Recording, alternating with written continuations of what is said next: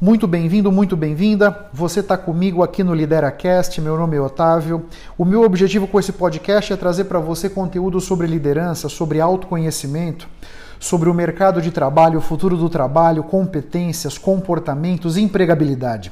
Esses eu acredito que são os ingredientes que você vai poder usar e dosá-los da maneira adequada para que você continue se mantendo relevante seja para trabalhar numa empresa como um funcionário, uma funcionária, seja para empreender.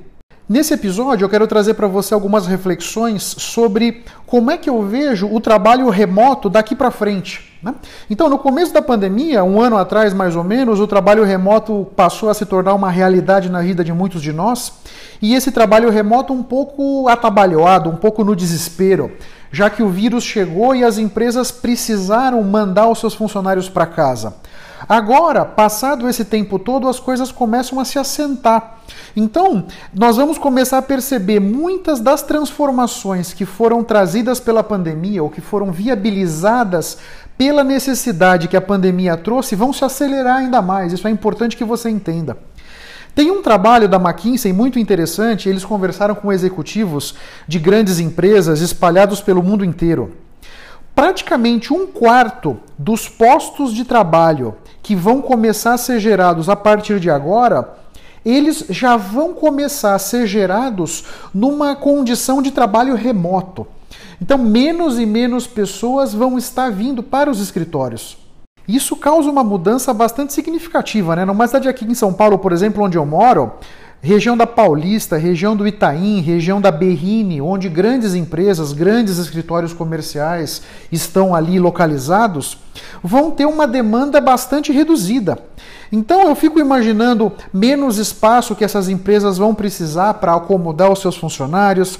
Eu fico pensando em restaurantes que estão ali instalados nessa região para atender as pessoas na hora do almoço.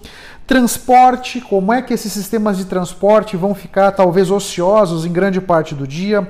Estacionamentos, muitas pessoas iam trabalhar de automóvel, essas pessoas vão passar aí muito menos para o escritório, né?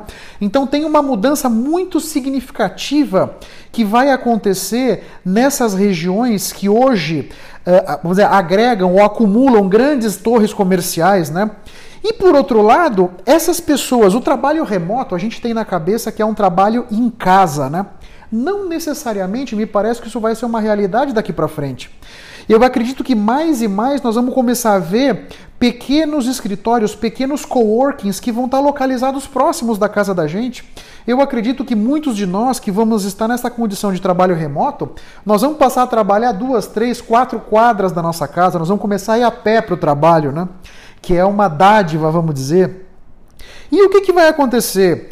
Muitos restaurantes vão precisar ser inaugurados ali perto de onde a gente mora e, e toda uma infraestrutura vai precisar ser desenvolvida para que a gente possa começar a trabalhar adequadamente mais próximo da nossa casa.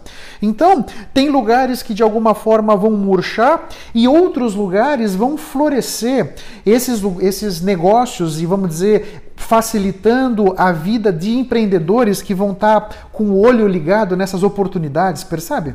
Uma outra questão que eu imagino que vai mudar barbaramente são as viagens a trabalho, né? acredita-se aí coisa de 30 a 40% menos viagens a trabalho vão acontecer. Isso tem um impacto em todos em companhias aéreas, aeroportos, hotéis, taxistas, né? também restaurantes e entretenimento de forma geral, né?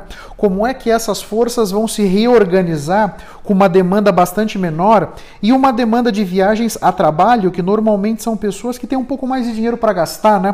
Então, uma grande mudança também vai acontecer aqui nessa parte das viagens nós vamos começar a ver mais e mais automações acontecendo à nossa volta.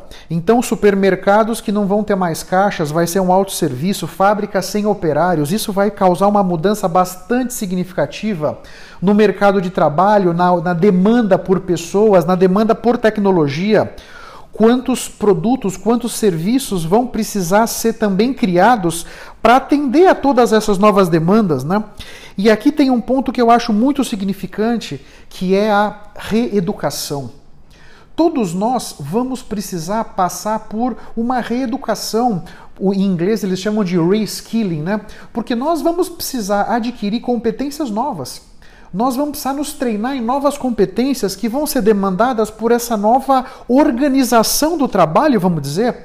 Então, eu inclusive postei no LinkedIn essas semanas atrás um post sobre um estudo do Fórum Econômico Mundial sobre as profissões que vão ter um aumento de demanda e as profissões que vão ter uma redução de demanda, depois dá uma olhada lá no meu perfil do LinkedIn, você me acha por Octávio Alves JR, dá uma olhada nesses posts, porque ali tem algumas, alguns direcionamentos que você pode olhar com muito carinho para avaliar o que, que você deve começar a estudar nesse futuro próximo e que você que está numa profissão que vai poder ser facilmente automatizada, cujas tarefas podem ser facilmente transformadas numa equação matemática, para que você possa o quanto antes colocar suas barbas de molho e começar a avaliar outras possibilidades profissionais. Porque certamente, se, a sua, se as suas tarefas, se o que você faz hoje pode ser automatizado, será. Fica atento nisso, depois não adianta reclamar, hein? Uma outra tendência muito grande que vai, já está acontecendo e vai começar a acontecer, nós vamos poder oferecer as nossas competências a nível mundial. Porque se o trabalho é remoto, eu posso trabalhar da minha casa, por que, que eu preciso estar empregado numa empresa aqui em São Paulo? Eu posso trabalhar para uma empresa em Salvador, eu posso trabalhar para uma empresa em Tóquio, Seul, Nova York, Los Angeles, Londres, por que não? E isso já é uma realidade. Já existem headhunters que estão especificamente buscando pessoas no Brasil para trabalhar em postos no já que nesse momento a nossa mão de obra com a questão da nossa moeda está muito interessante para empresas internacionais vir a contratar talentos aqui no Brasil. Então, os nossos talentos que de certa forma já estão escassos ou já estão trabalhando em empresas de forma geral, vão passar a ser ainda mais disputados. Portanto, você que não tem as competências necessárias, se capacite. Procure estudar aquilo que está sendo demandado nesse momento, porque certamente você vai ter oportunidades muito interessantes. Em paralelo com tudo isso, você tem países, ilhas no Caribe, você tem próprio Portugal oferecendo vistos para morar e trabalhar em outro país. Ou seja, já existem países de olho nessas pessoas que estão interessadas em vir morar aqui comigo, mas eu já sei que eles vão trabalhar para uma empresa no exterior, mas pagando impostos aqui. Então, puxa, esse, esse tabuleiro ainda está em movimento, mas onde tem movimento tem muitas oportunidades. Muitas oportunidades para quem está atento e disposto ou disposta a ganhar, adquirir as, as competências necessárias para poder surfar esse tsunami, percebe? De maneira nenhuma eu quero que você termine esse episódio com uma visão negativa sobre o futuro do trabalho. É, porque isso eu não vejo dessa maneira. Eu acho que o futuro do trabalho é muito interessante, vai trazer muito mais prazer e realização para todos nós. E aqui eu quero contar só uma metáfora rápida. No começo do século XX, mais ou menos 100 anos atrás, a indústria automobilística, um pouco mais de 100 anos, vai, a indústria automobilística começou a florescer. E esse florescimento da indústria automobilística fez com que todas as pessoas que trabalhavam no ecossistema de carroças e carruagens ficassem com medo. Então tinham pessoas que projetavam carruagens, que produziam carruagens, que vendiam carruagens, que faziam manutenção das carruagens pessoas que criavam os cavalos, que treinavam os cavalos, que faziam, entre aspas, manutenção nos cavalos, de dar banho, alimentar, trocar a ferradura dos cavalos, e tinha até aquelas pessoas que limpavam as ruas do cocô dos cavalos.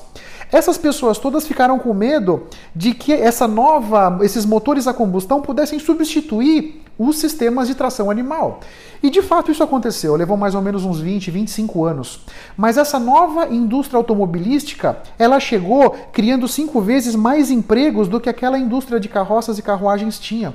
Hoje está acontecendo a mesma coisa, mas com a tecnologia. Então eu vejo que tem um estudo do Banco Mundial, 85 milhões de postos de trabalho vão ser eliminados de hoje até 25, 2025, 2028, mas 97 milhões de postos de trabalho vão ser criados. Então, o importante não é você focar nos postos que serão eliminados. O importante é você colocar o seu foco onde realmente importa, que é como é que você vai adquirir as competências necessárias para que você possa aproveitar uma das 97 milhões de posições que vão ser criadas no mundo, percebe?